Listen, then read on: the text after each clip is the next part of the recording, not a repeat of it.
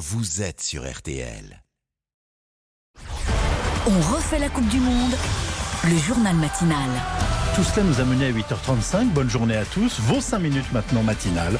Pour tout savoir sur le mondial de football au Qatar, on refait la Coupe du Monde sur RTL avec tous nos spécialistes et nos envoyés spéciaux. Mais oui, avec nous ce matin, Hortense Crépin, Florian Gazan, Philippe Sanfourche en direct du Qatar et Alain Bogossian, champion du monde 98 et consultant équipe de France de RTL. Bonjour à tous les quatre. Bonjour. Bonjour. Bonjour à tous. Euh, Hortense, hier, on a tous raté. hein. Personne n'a réussi le, le jeu des pronostics. Il annule Il annule 1-0 pour la Tunisie et il reste quelques secondes. Ça sort et là, c'est terminé C'est terminé Et donc l'équipe de France qui s'incline pour ce Et vous l'avez vécu sur RTL, ce but d'Antoine Griezmann en, en fin de temps additionnel, annulé par l'arbitre après le coup de sifflet final et le recours à la VAR. Défaite donc 1-0 contre la Tunisie, tout de même éliminée par les Bleus déjà qualifiés pour les huitièmes. Ils affronteront la Pologne dimanche. Euh, D'abord l'information de la soirée, Philippe, la Fédération française de foot dépose une réclamation concernant euh, l'annulation du but. Oui, c'est ça. Alors, euh, non pas sur le fond, hein, le hors-jeu de Griezmann, mais sur la forme, considérant qu'une erreur technique a été commise par Monsieur Conger, l'arbitre euh, néo-zélandais, qui réglementairement ne pouvait pas avoir recours à la VAR pour ce type de jugement après avoir redonné le coup d'envoi et sifflé la fin de la rencontre. Alors, 1-0 ou 1 partout, de toute façon, ça ne change rien au classement final, sauf peut-être pour Monsieur Conger qu'on a peu de chances de revoir au sifflet avant la fin du mondial. Bon, on, a Bye vu, bye Conger. on a vu hier une équipe ultra remaniée, un neuf changements au coup d'envoi, match plutôt décevant. Alain Bogossian, est-ce qu'il faut s'inquiéter? Non, je pense pas qu'il faut s'inquiéter. Tout simplement, je pense qu'il y a, il y a quelque chose à, à réfléchir. C'est-à-dire pour Didier Deschamps, c'est qu'il peut-être qu'il refera pas la même bêtise, c'est de mettre autant de changements. Et, euh, et la prochaine fois, il, il mettra les, les jeunes joueurs euh, accompagnés de, de quelques cadres pour euh, pour gérer un petit peu le match, parce que là, c'est parti euh, vraiment dans une dans un match très compliqué dès le dès le départ, et euh, on a on a subi euh, pendant 90 minutes. Mais au final, l'objectif, Philippe, il, il est atteint. La, la France est en tête de son groupe, donc on dédramatise. Oui, c'est ça. On sort un peu le tapis de yoga, là, on souffle un bon coup et on rouvre le cahier d'histoire. Hein. Page 2018, il y a 4 ans, une belle purge contre le Danemark au troisième match et hop, champion du monde à l'arrivée. On peut aller au chapitre Euro 2000, hein, idem, qualifié au troisième match. Défaite contre les Pays-Bas, la suite, maîtrise absolue de Zizou Enco euh, jusqu'au titre. Euh, Ce troisième match, c'est un épiphénomène. Il y a quatre enseignements ce matin. La France termine première, il y a aucun joueur blessé, il y a aucun carton jaune. Et puis les Griezmann et les Mbappé se sont bien reposés. Ils ont juste joué une petite demi-heure pour garder le rythme. Tiens, au passage, une petite indiscrétion RTL. Ils n'avaient absolument pas demandé à souffler. hein. C'est une décision 100% imposée et assumée Deschamps. par le coach. Donc euh, fin du bal, bravo aux Tunisiens, tout le monde au massage et focus sur la Pologne. Bah alors justement, Alain Bogossian, euh, plus de droit à l'erreur désormais, que des matchs à élimination euh, directe, on le rappelle. Comment on aborde ce que Didier Deschamps a, a qualifié de deuxième compétition? Ouais, exactement. C'est une deuxième compétition qui commence. Euh, Vous savez euh, très bien là, euh, à chaque match, à la fin de chaque match, on peut rentrer à la maison, faire les bagages, et donc euh, bien sûr que c'est une autre compétition, c'est élimination directe.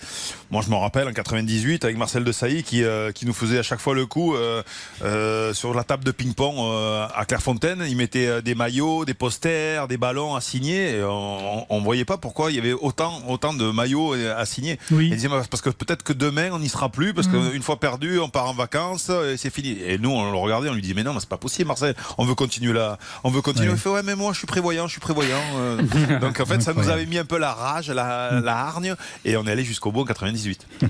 Est-ce qu'il faut juste avoir peur de la, la Pologne? C'est mieux que l'Argentine, on est d'accord Alors la Pologne, la Pologne, euh, vous connaissez certainement un joueur qui s'appelle Lewandowski, qui, est quand même- ouais, qui, qui était à- au Bayern de Munich et maintenant qui joue, qui joue à Barcelone.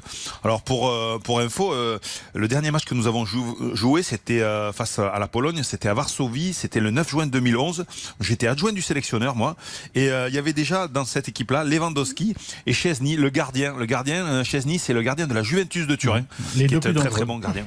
Exactement, les deux plus dangereux. Donc euh, euh, eux ont de l'expérience en tout cas. Bon, et on va avoir besoin donc euh, de notre équipe expérimentée pour ce match. Dans le groupe de la France, Hortense, l'Australie est qualifiée aussi en, sortant le Danemark 1 à 0 et elle affrontera samedi l'Argentine. Euh, Lionel Messi et ses coéquipiers ont battu la, la Pologne 2-0, mais le futur adversaire des Bleus, qualifié grâce à la différence de but, Mexique et Arabie Saoudite éliminés, se quittent sur un score de 2 buts à 1. Suite des qualifications avec quatre rencontres aujourd'hui, dont euh, Croatie-Belgique. Ah ouais? Les pourquoi du foot Et justement, justement, Florian Oui. Gazan, vous vous intéressez ce matin aux Croates. Vous nous expliquez pourquoi euh, nos adversaires en finale, il y a 4 C'est ans, moche. jouent avec un maillot rouge et blanc à damier qui trouve donc très moche. Vous savez pas où faire des amis là-bas. Bah oui, ce damier, en fait, Yves, c'est le blason qui figure sur le drapeau bleu-blanc-rouge de la Oh, Croatie. pardon. 13 carreaux rouges appelés gueules en héraldique, la science des blasons, et 12 blancs baptisés eux argent. Ils symbolisent les armoiries historiques de cet État indépendant depuis seulement 31 ans, même si le maillot lui en a 32. Il avait été porté pour la première fois lors d'un match organisé par un millionnaire croate. Mais alors justement, pourquoi rouge et blanc ces carreaux Alors parce qu'à la fin du XVe siècle, la Croatie passe sous le contrôle de la monarchie des Habsbourg et dépend donc du royaume d'Autriche. Et le drapeau autrichien, il est de quelle couleur? Rouge et blanc. Le damier, lui, vient d'une légende selon laquelle au Xe siècle, le roi de Croatie Étienne Drislav était emprisonné par son rival, le Doge de Venise. Il aurait retrouvé ses libertés en lui lançant un défi. S'il remportait trois parties d'échecs consécutives contre lui, Damier. il était libéré, voilà ce qu'il fit.